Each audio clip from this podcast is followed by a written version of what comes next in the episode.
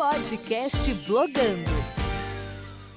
Olá, seja bem-vindo a mais um episódio do podcast do Blogando.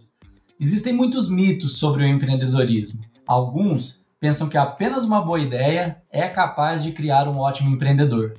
Outros acabam se decepcionando ao perceber na prática que a trajetória tem pouco glamour e exige muita dedicação.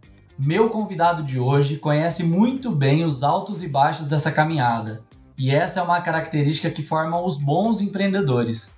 Eu sou Marcelo Bueno e eu recebo nesse episódio o mentor e investidor de startups Mackenzie, o Mac.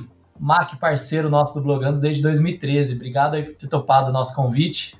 É nessa hora que a gente entrega via a, a idade, viu? É nessa hora. Blogando 2013, foi lá que eu conheci o verdadeiro Bauru o verdadeiro Bauru nos primórdios aí do, do Blogando, nosso segundo ano de evento. E, cara, pra, eu, eu falo isso às vezes no final, mas para você eu vou trazer para frente, assim. Foi muito legal a participação. Foi muito legal você ter topado participar com a gente. Na época, você... Queria que você se apresentasse, né? Para quem não tá te conhece. É, o que, que você faz, o que, que você já fez aí né, até chegar nessa sua trajetória. Legal. Turma, meu nome é Edson Mackenzie, meus amigos me chamam de Mac. Sou empreendedor já há 20 anos. Quando eu, em 2013 o Videolog estava numa, numa retomada de crescimento, então sou, fui fundador do Videolog.tv, a primeira plataforma de vídeo do mundo. Uh, o Blogando era muito para reunir o ecossistema de, da blogosfera, os blogueiros. Então, é, hoje o que tudo isso que vocês veem hoje sobre influencers, tudo isso que vocês imaginam hoje, eram os blogueiros do passado, com algumas diferenças, né? Hoje Hoje um influencer, ele, ele tira ele tira foto com em poses esdrúxulas e o blogueiro do passado ele escrevia temas que eram relevantes para a sociedade, então era um negócio muito louco. Então você estava lidando ali com a mais alta cúpula da nata da, do, dos intelectuais críticos é, possíveis. E aí eu, eu era esse, é, eu era esse, eu era o, o fundador do Videolog.tv, então era a primeira plataforma de vídeo do mundo, e meu papel era convencer esses camaradas a, a começar a produzir conteúdo em vídeo. Era esse meu papel, meu trabalho, e eu conversava com essas pessoas. O Videolog acabou quebrando em 2015, a gente fechou as operações de 2015, fui para fazer consultoria, trabalhei em vários lugares. É, é, uma das minhas últimas participações foi na, na Bossa Nova Investimentos, trabalhando do lado do investidor. Quando a Bossa Nova foi adquirida pelo Banco BMG, eu acabei abrindo uma consultoria particular, então lidando só com corporações com inovação aberta. Nessa época, acabei ganhando o prêmio de melhor mentor do Brasil, muito sempre voltado para inovação e startups. E esse ano, em 2020, quando a gente está gravando aqui, eu estou na posição de diretor de investimentos da Deventure City. Nosso foco é encontrar startups que possam gerar um impacto global em especial que tem um modelo de software como serviço, e a gente faz investimentos né, nessa categoria. Esse sou eu. É, não, um pouco, né? Na verdade, você também tem podcast. Eu acho, que você, eu acho que essa parte do mentor também nunca é só um cara que auxilia a startup. Eu acho que você acaba sendo um professor também dos caras. Enfim, eu, eu, eu tava falando, te agradeço muito por ter topado participar do Blogando 2013 foi muito relevante para a gente ter alguém que já estava no mercado, que já estava trabalhando. Foi o que você falou, a gente queria reunir blogueiros. E eu acho que você talvez tenha sido uma das primeiras pessoas assim do mercado profissional que a gente trouxe. Acho que mudou até a nossa percepção de evento, assim, de caramba, né? A gente consegue gente que está trabalhando no mercado, que está criando empresas. Eu acho que isso ajudou a gente a dar um rumo legal para o programa. Então, obrigado aí pela, pela participação. Ah, Marcelo, eu que agradeço, mas o que eu queria dizer assim, é que eu tenho uma dificuldade muito grande quando a gente fala assim, ah, mas fala de você. Minha vontade é falar que eu sou um cara colaborativo, tal, mas a gente tem que ir misturando o que é trabalho e o que é diversão. Então, produzir conteúdo para a internet, para mim, é meio que uma missão, assim. Eu sinto que eu ganhei tanto né, nesses últimos 20 anos trabalhando com tecnologia, com digital, o mercado se desenvolveu tanto e eu me sinto na obrigação de devolver. É, eu sinto que é. Eu, eu consegui atravessar o oceano abraçada.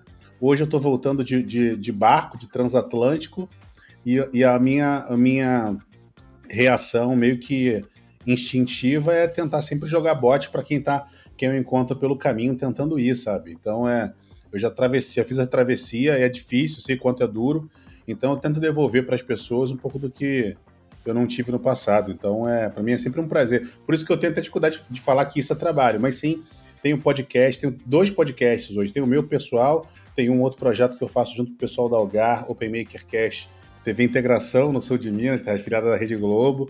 Então são muitos projetos em muitos lugares, sou colunista do AAA também, junto com Ricardo Amorim, com Alan Costa, com Arthur Igreja. Então estou sempre produzindo conteúdo para muita gente, então eu estou meio que onipresente. É, é isso eu. Você falou de uma maneira muito discreta, mas eu não vou deixar passar na sua apresentação. A primeira plataforma de vídeo do mundo. O que, que é isso? Você, você, o Videolog veio antes do YouTube? É isso que você está falando pra gente? O YouTube ele não foi a primeira plataforma de vídeo do mundo. É, é assim, na verdade ele é, é, é, a maior de maior penetração, mas ele nunca foi, né? A primeira foi o Videolog, depois a gente teve Dailymotion, Metacaf, Vimeo e além disso a gente ainda teve outras outras outras plataformas também ao longo do tempo. Mas sim, a gente foi a primeira plataforma de vídeo do mundo na época ninguém poderia, e como é hoje, é tão simples você subir, fazer um vídeo, subir para a internet, você não tinha essa, essa facilidade. A gente acabou ganhando prêmios em vários lugares do mundo, muito por conta dessa nossa, dessa nossa, desse nosso pioneirismo. Então foi, foi muito interessante. E foi uma coisa legal também porque a gente conseguiu construir, é, é, a gente teve muito apoio da, da blogosfera, né, do ecossistema de blogueiros, muita gente que hoje é muito grande, conhecida e famosa começou com a gente porque era a evolução é, é, óbvia, né? Então a gente teve no começo é, a gente entender que o que, que, é um blogueiro. Ela é, ela é, um, ela é uma, um neologismo da palavra weblog. Log é registro, né? Registro na rede. Então você escrevia, então weblog virou weblog, depois virou blog. Então esse é o blog. A evolução disso foi o fotolog, que é um registro de fotos na rede, e a próxima versão foi a nossa, que é o videolog. Então a gente cresceu muito por conta disso. Foi assim que a gente se desenvolveu. E de onde surgiu essa ideia de ter. Porque na época a gente não tinha nem internet com muita velocidade, assim. Você já vinha criando outras plataformas, o Videolog foi sua primeira iniciativa de empreendedorismo. É, eu, eu e meu sócio, Ariel Alexandre, nós éramos radialistas. A gente tinha uma produtora de áudio que cresceu pra caramba. A gente acabou virando também uma produtora de vídeo. Como produtora de vídeo, a gente parou naquele momento onde toda a empresa chega. Como que a gente é, ganha mais, gasta menos e tem algum diferencial?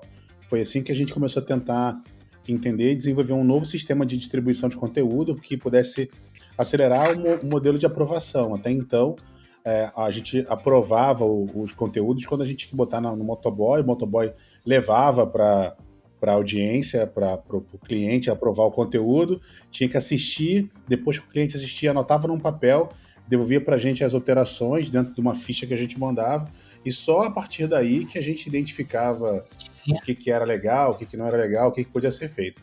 O interessante foi que a gente criou um sistema basicamente para produtoras e não para o usuário final. Nosso foco sempre foi ser um B2B. E, se fosse uma linguagem como hoje, seria o que é o Dropbox então, nosso objetivo não era ser um player, nosso objetivo era ser um, um, um, uma, um sistema de host de vídeo online. E desse sistema de host de vídeo a gente pudesse eh, ampliar e, e continuar trabalhando como produtora. Só que logo no primeiro mês de operação a gente teve 30 mil cadastros é, no site. E no nosso último mês de, de, de, audiência, foi até isso porque o motivo que obrigou a gente a tirar do ar, a gente tinha 30 milhões de usuários únicos. A gente, hoje, 30 milhões de usuários únicos em 2015 dava quase 60% da audiência total de, das pessoas com, com, com acesso à internet. Hoje a gente está no Brasil, a gente tem 110, 120 milhões de usuários. Então imagina que 70, 80% da audiência nacional de pessoas com internet passava pelo nosso portal. E naquela época a gente pagava é, host, não tinha essa facilidade que a gente tem hoje de ter host no Brasil, né, pagando em real, a gente pagava host em dólar. É, a gente foi um dos cases da Amazon Global. Pra você ter ideia, meu cartão de crédito vinha 40 mil dólares mês é, de, de, servidor. E empresa, nem empresa tinha cartão de crédito. É, e o vídeo você não hospedava, o vídeo você não hospedava nada leve, né? Você hospedava coisa pesada, coisa de qualidade ali, de conteúdo, né? De conteúdo com qualidade gráfica, quer dizer, né? A gente, a gente foi, foi esse o nosso diferencial, você sabe, Marcelo, que é, o Ariel, que é o nosso, foi meu sócio, fundador e CTO há muito tempo, ele sempre foi um cara muito preocupado com qualidade e com performance. A gente desenvolveu o primeiro encoder de vídeo do mundo. Assim, na verdade, o primeiro encoder que desenvolveu foi a ON2, que logo depois, o nosso parceiro chamava-se Mike Savelo, um americano, que depois a empresa dele foi adquirida pelo YouTube. A gente pegou esse encoder e desenvolveu isso para o usuário final. Então, o que era, o que era custoso é o seguinte: você subia um vídeo de.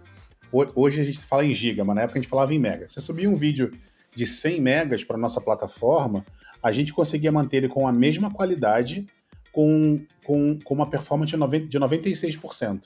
Então ele ficava ali, com, você subia um vídeo de 100 megas, ele ficava com 4 megas. O problema não era armazenagem, quer dizer, armazenar 4 megas.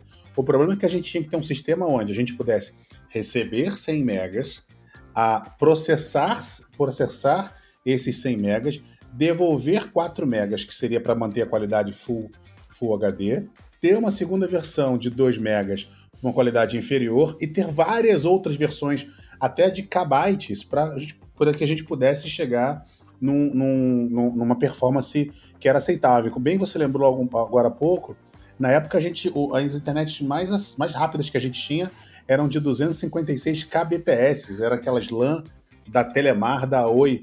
A Oi Internet veio bombando, você pode ter 256 MB na sua casa. Hoje as pessoas falam ter, hoje as pessoas falam de 300 GB fibra. Qualquer pessoa numa capital consegue ter 300 GB. A gente falava que o mais rápido era 256 kbps. Então a gente tinha um sistema que podia ser acessado de qualquer lugar do Brasil, mesmo numa conexão muito ruim. É, ali no. O famoso no, no modem. Então a gente conseguia fazer isso com, com, muita, com muita maestria e foi o que permitiu o nosso crescimento. E aí, quando você está falando assim, ah, Mac, pô, mas 100 para 4 você economizava para caramba, mas imagina isso multiplicado para 30 milhões de usuários subindo todo. Se, se você tem 30 milhões de usuários subindo um vídeo, que não era muito mais, mas subindo pelo menos um vídeo por semana de 100 mega, a gente tinha aí é, 400 mega, é, 400 megas por mês.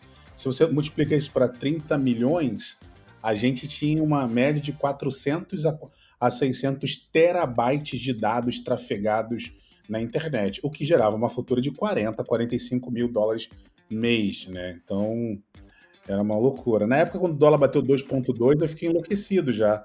Imagina hoje com o dólar quase ah, 6. E aí inviabilizar o negócio. Mas é, é, difícil, difícil pensar. E, e, de comportamento, você percebia que a galera estava mais disposta a comunicar por vídeo? Ou, ou isso foi acontecendo naturalmente, porque realmente eu percebi isso quando vocês tinham o videolog, a, as emissoras começavam a produzir e postar conteúdo na internet, o próprio blogueiro queria produzir. Era, era perceptível esse movimento do texto para o vídeo?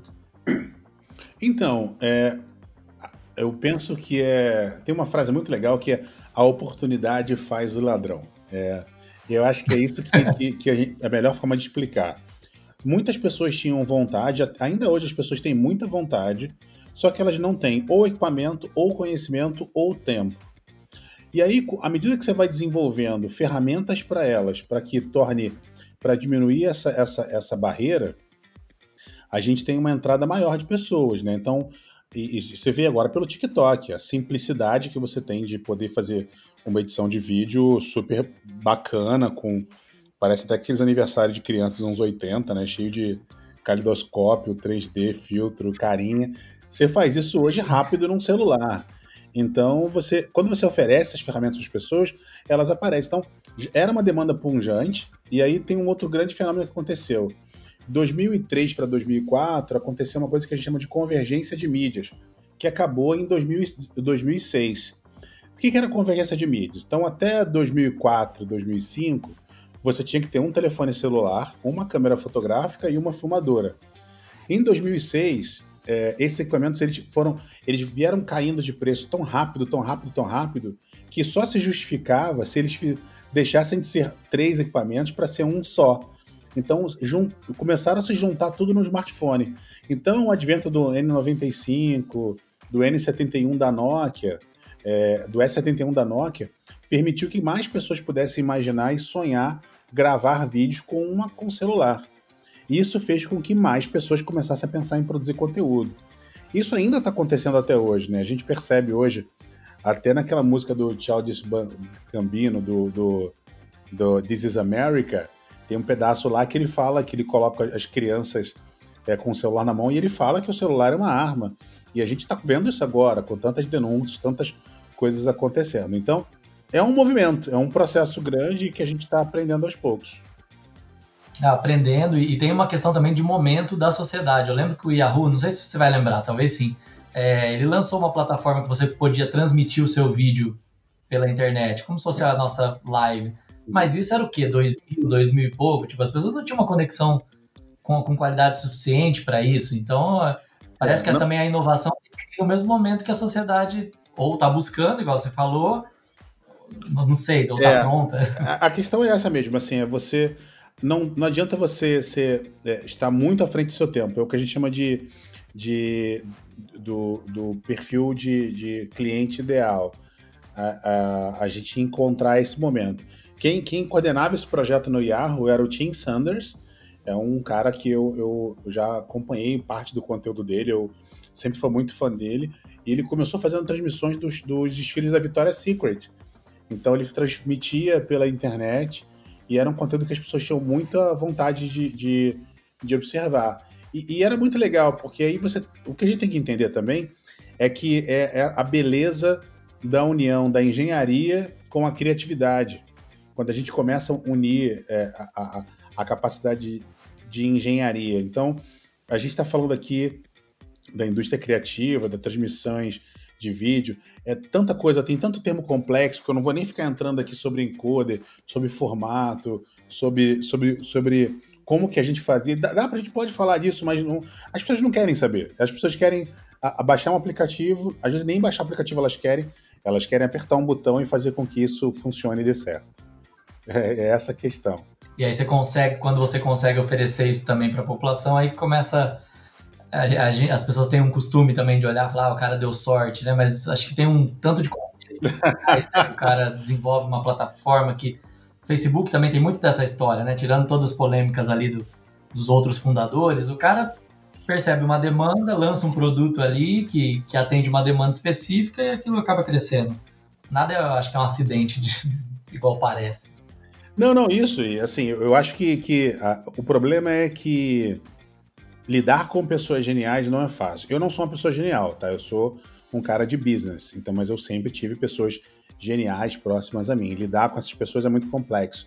O Ariel, mesmo meu sócio, era um cara genial, o cara que teve as ideias e desenvolveu é, é, quase tudo ali. E, e, era um cara difícil, assim. Não, não, ele é muito amoroso, não é isso que ele é um cara, não era um, Ele sempre foi um cara muito amoroso, não é isso. Mas é que assim, não adianta. Quando você lida com criativo, por mais que você combina com ele, mostra tudo que é necessário tal, e combina o que tem que ser feito, ele só vai fazer o que ele está afim. E então cabe o gestor ter sempre um bom gestor perto para você poder fazer com que a máquina aponte para uma única direção. Então, o Zuckerberg, por exemplo, é um cara muito genial.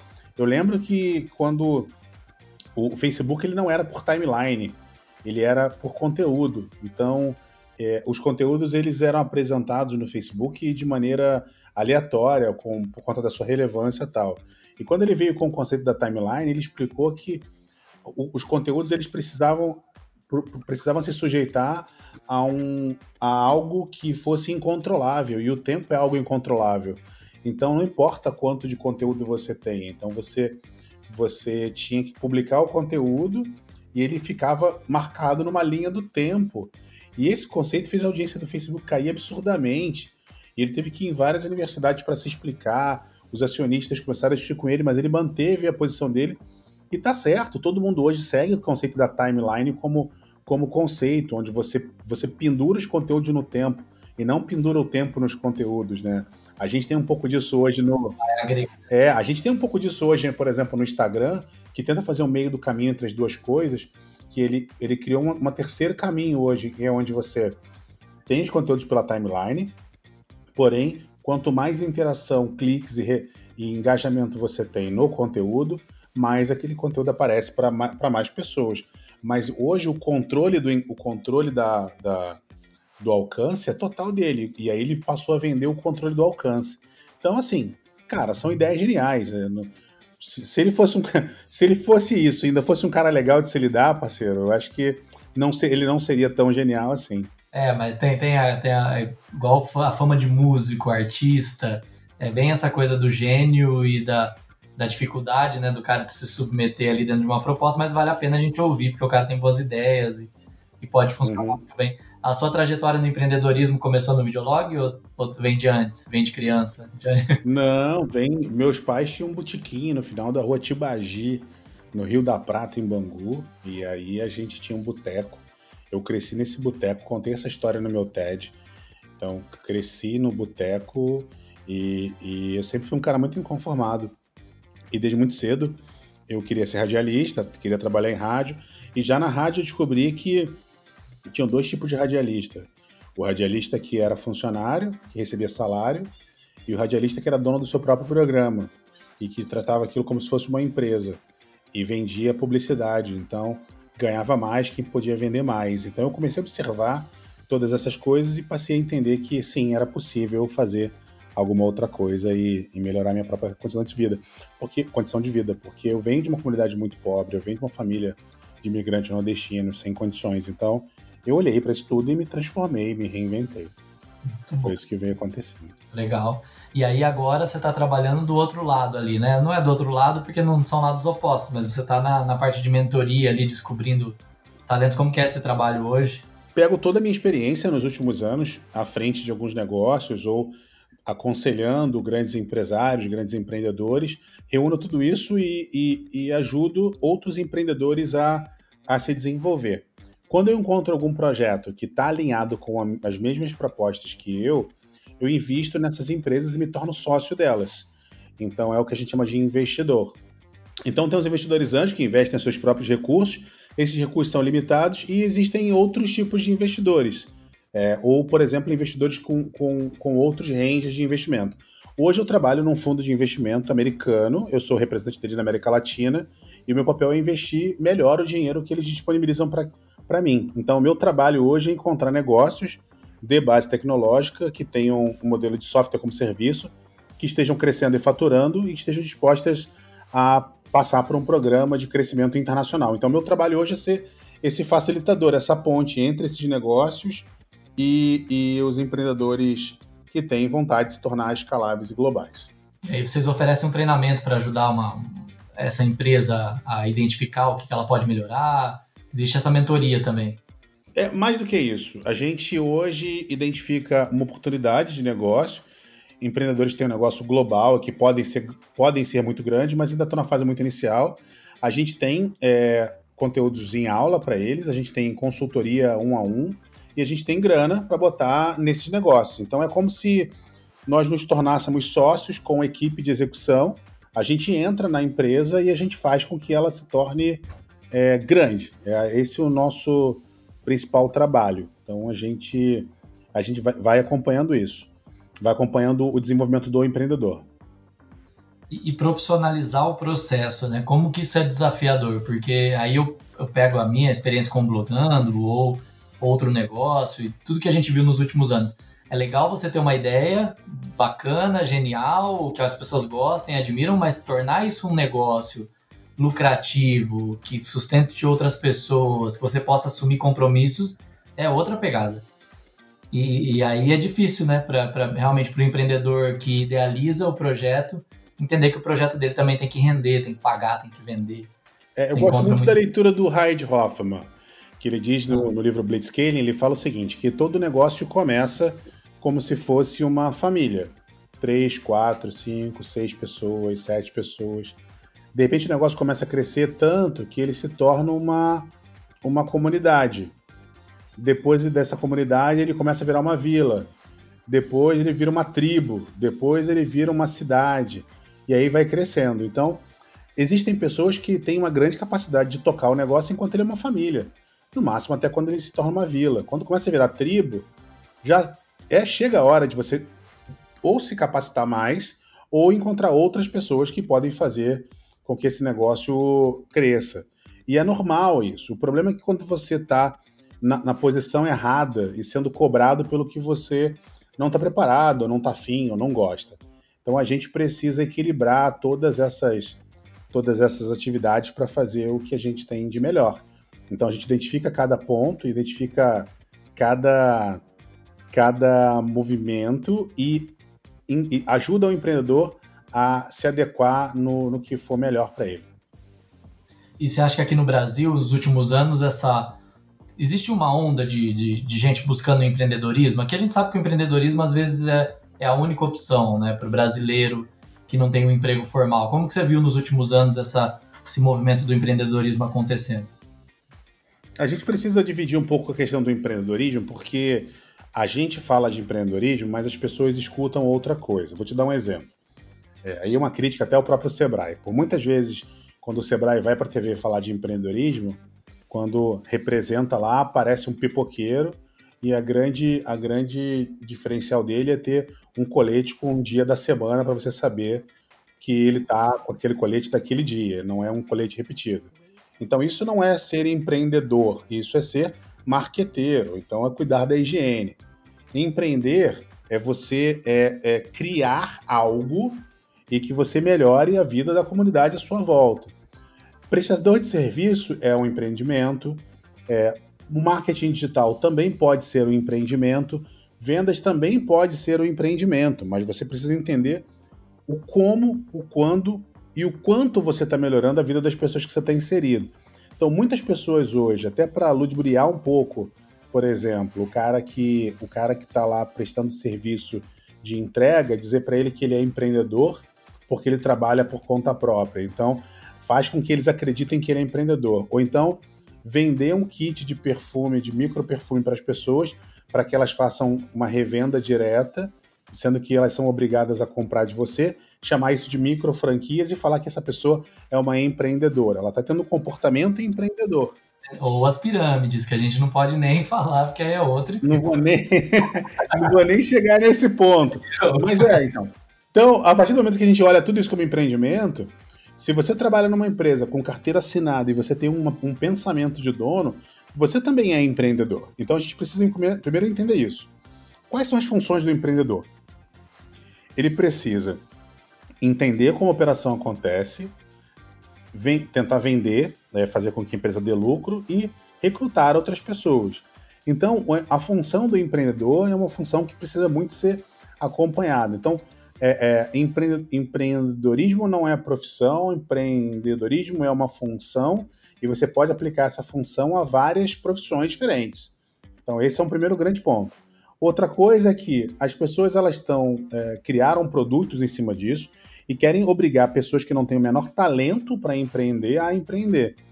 E aí com o único objetivo de fazer com que essas pessoas paguem pelos seus cursos. Então a tradução literal é: muitas pessoas que ganham dinheiro com investimento na internet não ganham dinheiro com investimento, elas ganham dinheiro vendendo curso, ensinando para as pessoas como investir na internet. Então, essa é a primeira coisa que você tem que ter em mente. Então, se, existem sim empre... muitas pessoas que querem empreender, empreender é muito bom, empreender dá muitos resultados, mas também dá muito trabalho. Não é fácil, não é simples, requer um acompanhamento constante e requer uma atenção. Então, primeiro ponto é: se você quer ser um empreendedor, entenda qual é a dor do público que você quer atingir.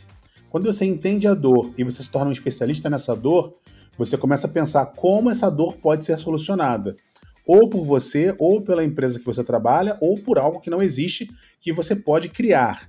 E quando você conseguir encontrar nesta ideia que pode resolver esta dor, você tem três, você tem um caminho que é seguir, dividido por três coisas. Você tem que encontrar um jeito simples, rápido e barato de resolver essa dor. Se você encontrar um jeito simples, rápido e barato de resolver essa dor e ela der errado ou as pessoas não estiverem interessadas, tá tudo bem porque você encontrou um jeito simples, rápido e barato de validar uma ideia de negócio que não deu certo.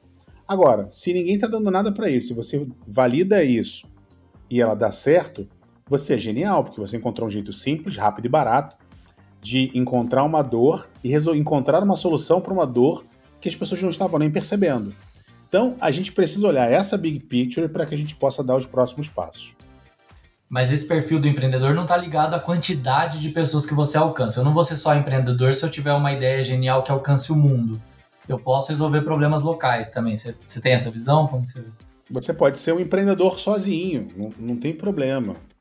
É, a, a, questão do, do, do empreendedor é quando você identifica uma dor específica e quando você identifica essa dor específica, identifica quem são as pessoas que estão sendo impactadas por aquela dor e dentro dessas pessoas impactadas pela, por aquela dor, quais daquelas pessoas estão dispostas a pagar para sanar aquela dor. Porque tem dor que, tipo, hum, é, ok, eu sinto essa dor, mas ok, não, não, não me afeta em nada. E aí a pessoa sente aquela dor, mas, enfim, ela não está disposta a pagar por aquilo. Então, a questão é, você precisa encontrar um jeito, ele precisa ser desejável, economicamente viável e tecnicamente possível. Então, se você encontrar um jeito desejável, economicamente viável e tecnicamente possível para botar essa ideia em prática, é, você consegue botar esse negócio para crescer. É. Então é aquilo. Tem que ser um jeito simples, rápido e barato para e a, e a ideia precisa ser desejável, economicamente viável e tecnicamente possível. E ouvindo você falando, tem tudo a ver com aquilo que a gente apresentou do videolog, né? Como exemplo, mas uma plataforma que tinha essas características, pelo menos é, do ponto de vista barato para a gente, porque não tinha custo para você não, mas que era uma opção viável e que atendia uma, um problema ali que as pessoas tinham. Do mesmo jeito que os caras do YouTube queriam postar um vídeo ou queriam, reza a lenda que eles queriam ver alguns vídeos na internet até da Janet Jackson e não tinha lugar para ver e aquilo popularizou. Não sei se isso é verdade, mas... é, eu, eu, eu tenho problemas psicodélicos com o Chad Hurley e com o outro lá que já sei o nome do fundador agora. Acho que a gente teve muita briga por muito tempo e eu ainda gastei muito com terapia para poder falar do nome do YouTube. Já consigo falar do YouTube, mas não, não consigo ser amigo deles ainda. Então, mas a questão é que é, uma coisa que tem que deixar claro para todo mundo é: se você não está pagando por um produto, você é o produto. É isso tem que ser claro. Se você está usando alguma coisa que você não está pagando por ela, alguém está ganhando algum dinheiro com você. Então, por exemplo, as pessoas acham que o Google é um buscador. As pessoas acham que o Google sempre foi um buscador de internet. E se você pegar qualquer entrevista muito antiga lá dos do fundadores do Larry Page do, ou do Sergey Brin, vocês vão ver que eles falam o seguinte: não, o Google não é um buscador. O Google é uma empresa de inteligência artificial que usa o buscador para encontrar uma série de pessoas para ajudar a treinar o seu robô. Então, o que acontece? Se você fizer uma pesquisa no Google, por exemplo, caneta vermelha, é, aqui no Brasil, vai aparecer uma série de canetas vermelhas, geralmente BIC para você. Agora, se você fizer uma pesquisa caneta azul, vai aparecer sim canetas azuis, mas também vai aparecer o meme do caneta azul. E se muitas pessoas clicarem no meme do caneta azul, significa que você está dizendo para a inteligência artificial do Google: olha, as pessoas nesta região elas não identificam caneta azul como uma caneta azul, elas identificam caneta azul como esse cara cantando essa música. Então, apresenta isso aqui para eles. Então, isso ajuda o Google a estar tá constantemente mapeando tudo que está acontecendo no mundo como um todo. Então, quando você faz, por exemplo, se eu falar para você assim, pensa num cachorro, vai vir uma imagem na sua cabeça. Se eu falar para você agora assim, eu sou do Rio de Janeiro, eu falar pensa no Rio de Janeiro, algumas pessoas vão vir automaticamente uma foto do Cristo Redentor, outras vão pensar na praia, outras vão pensar em assalto. Então, a sua cabeça funciona da mesma maneira. Então, o Google é uma forma de você treinar a inteligência artificial deles para que eles possam desenvolver produtos e serviços e vender para grandes corporações a partir daí. Então, se você não está pagando por um produto, você é um produto. Fica todo mundo trabalhando de graça para o Google, treinando a inteligência artificial deles e nem sabe. Todo o tempo, o tempo todo. E, e, na época você tinha essa visão de ser um produto, vender um produto nos seus negócios, ou isso veio depois? Não, sempre teve, a gente sempre teve essa ideia. A, a, o, o, mercado como ele, como ele é hoje é um pouco do que a gente já acreditava que ele seria. Então é o mercado é o mercado onde qualquer pessoa quer ter o seu próprio canal. E a gente tem hoje, a gente nunca descobriria uma Rafa Kalimann lá no interior do Goiás se não tivesse canais de mídias digitais que pudessem permitir que ela chegasse. Um cara, por exemplo, que tinha conteúdo no Videolog era o Rafinha Bastos e subiu, cresceu, ganhou televisão, agora voltou para a internet.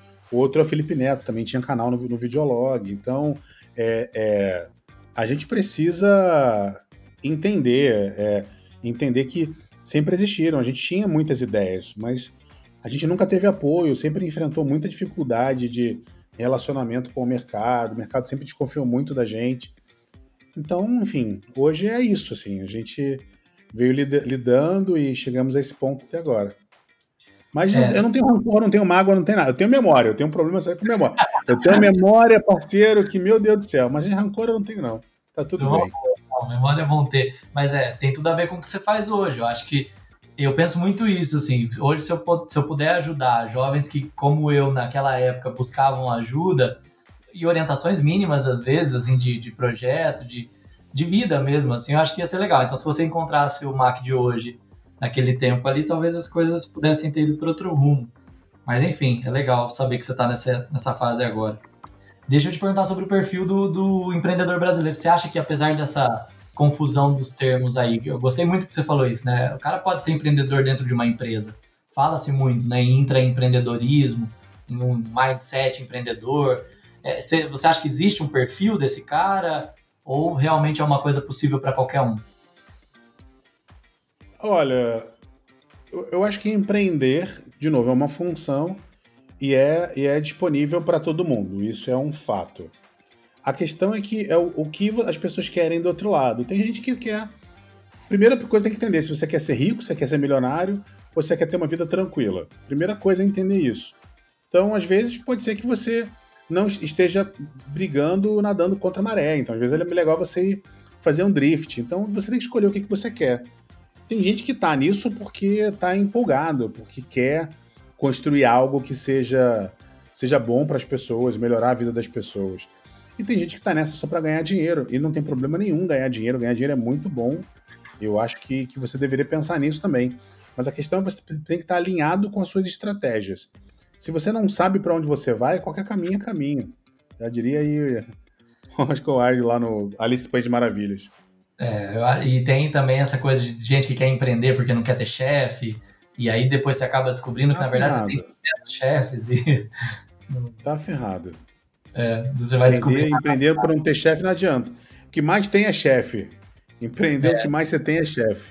A impressão que tem é que multiplicam os chefes, né?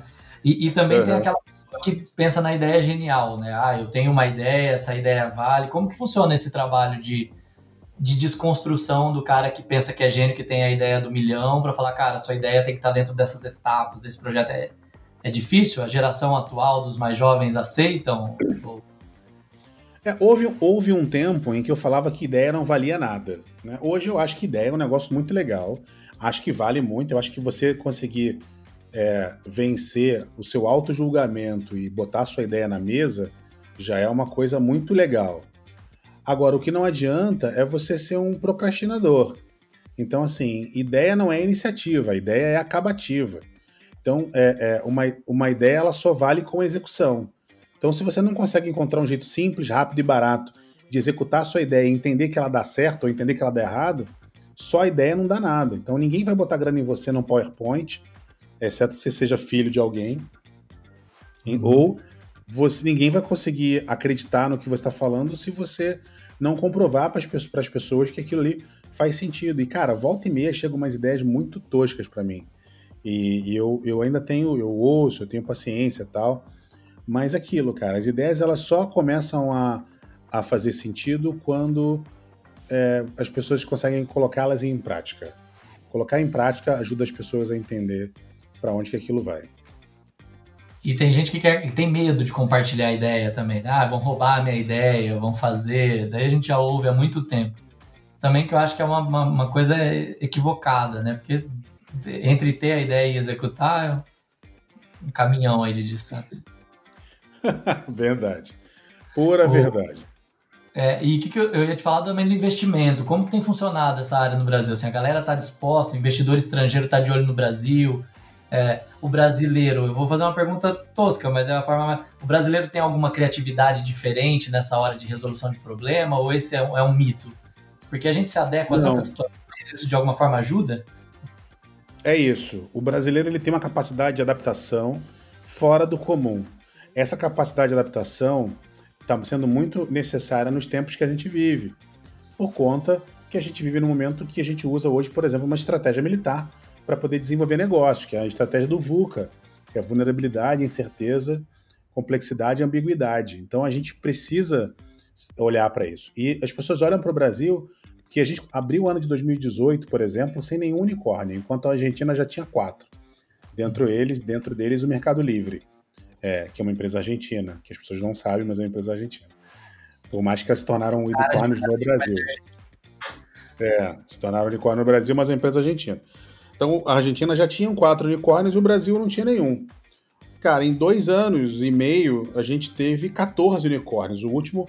E a gente abriu 2020 no dia, na primeira semana, na segunda semana de janeiro, se não me engano, com a Loft sendo um unicórnio, cara. Então a gente começou assim. Então o mundo todo falou, cara, a gente precisa olhar para o Brasil, porque o Brasil olha as pessoas, olha o profissional, olha a capacidade.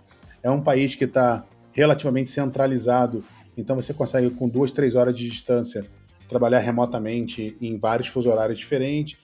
É um país com uma, com uma moeda é, fraca e automaticamente você consegue contratar excelentes profissionais pagando muito pouco, é, comparado com o que você, você pagaria lá fora.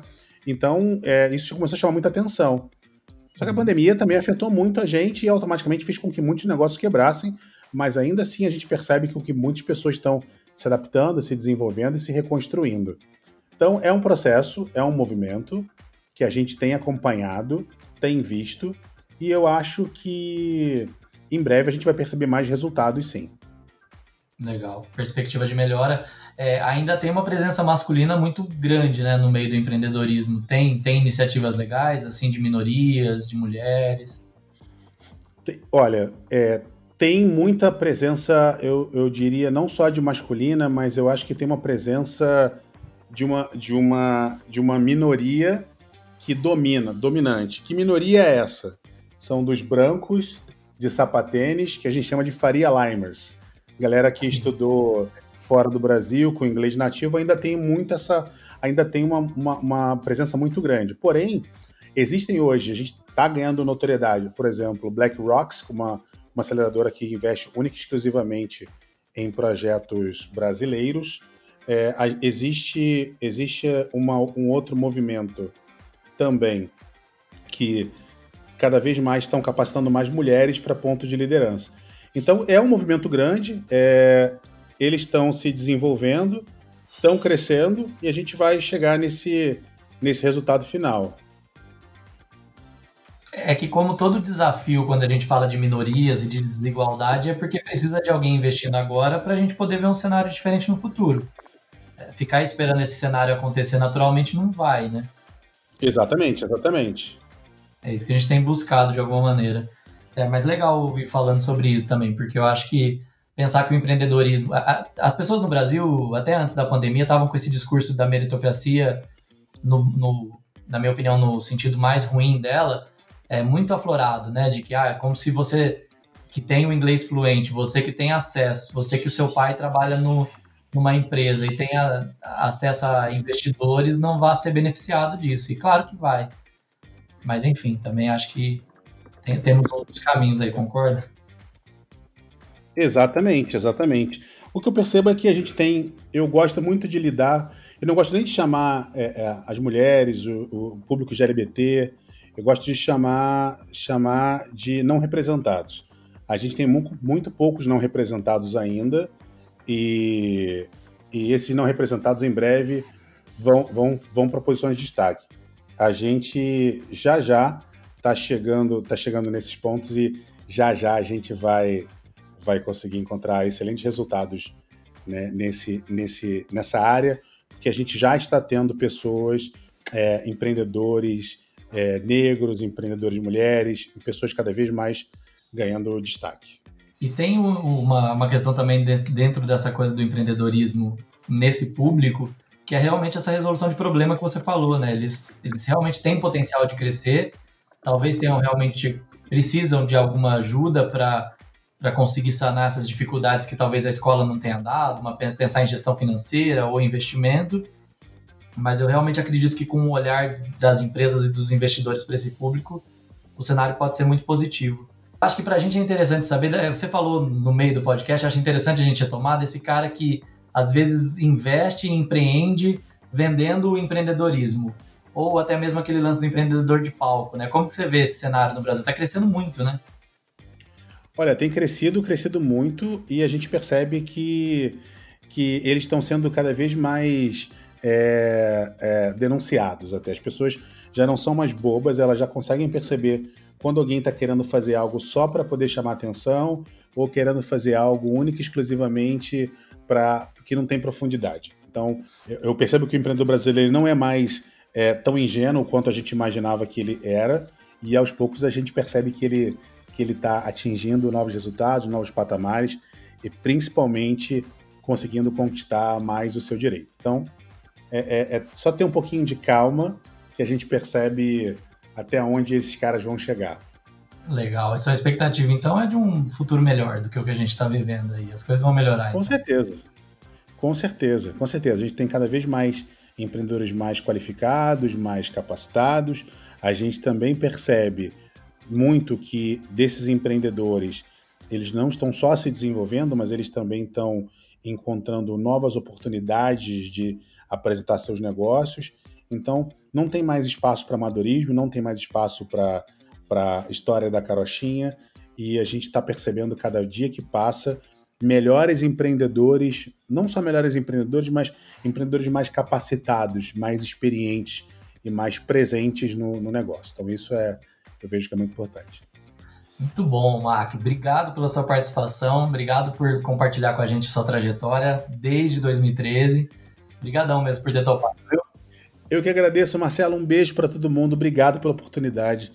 Esse, eu acho que a pandemia foi muito ruim para muita gente, mas ao mesmo tempo ela tem trazido boas oportunidades. Mas as pessoas estão se movimentando, produzindo, se conectando e reencontrando grandes amigos. Espero que a gente possa se encontrar em breve, mesmo que com distanciamento social, que a gente possa, distanciamento físico, que a gente possa se encontrar e, e poder trocar um pouquinho de energia em algum momento em breve, tá bom? Obrigado pelo, pelo convite, um beijo para toda a sua audiência. Quem quiser me acompanhar, só pesquisar hashtag segue o MAC que a gente se encontra. Verdade, tem bastante caminho, o Insta produzindo conteúdo, muito bom. Cara, obrigado mesmo.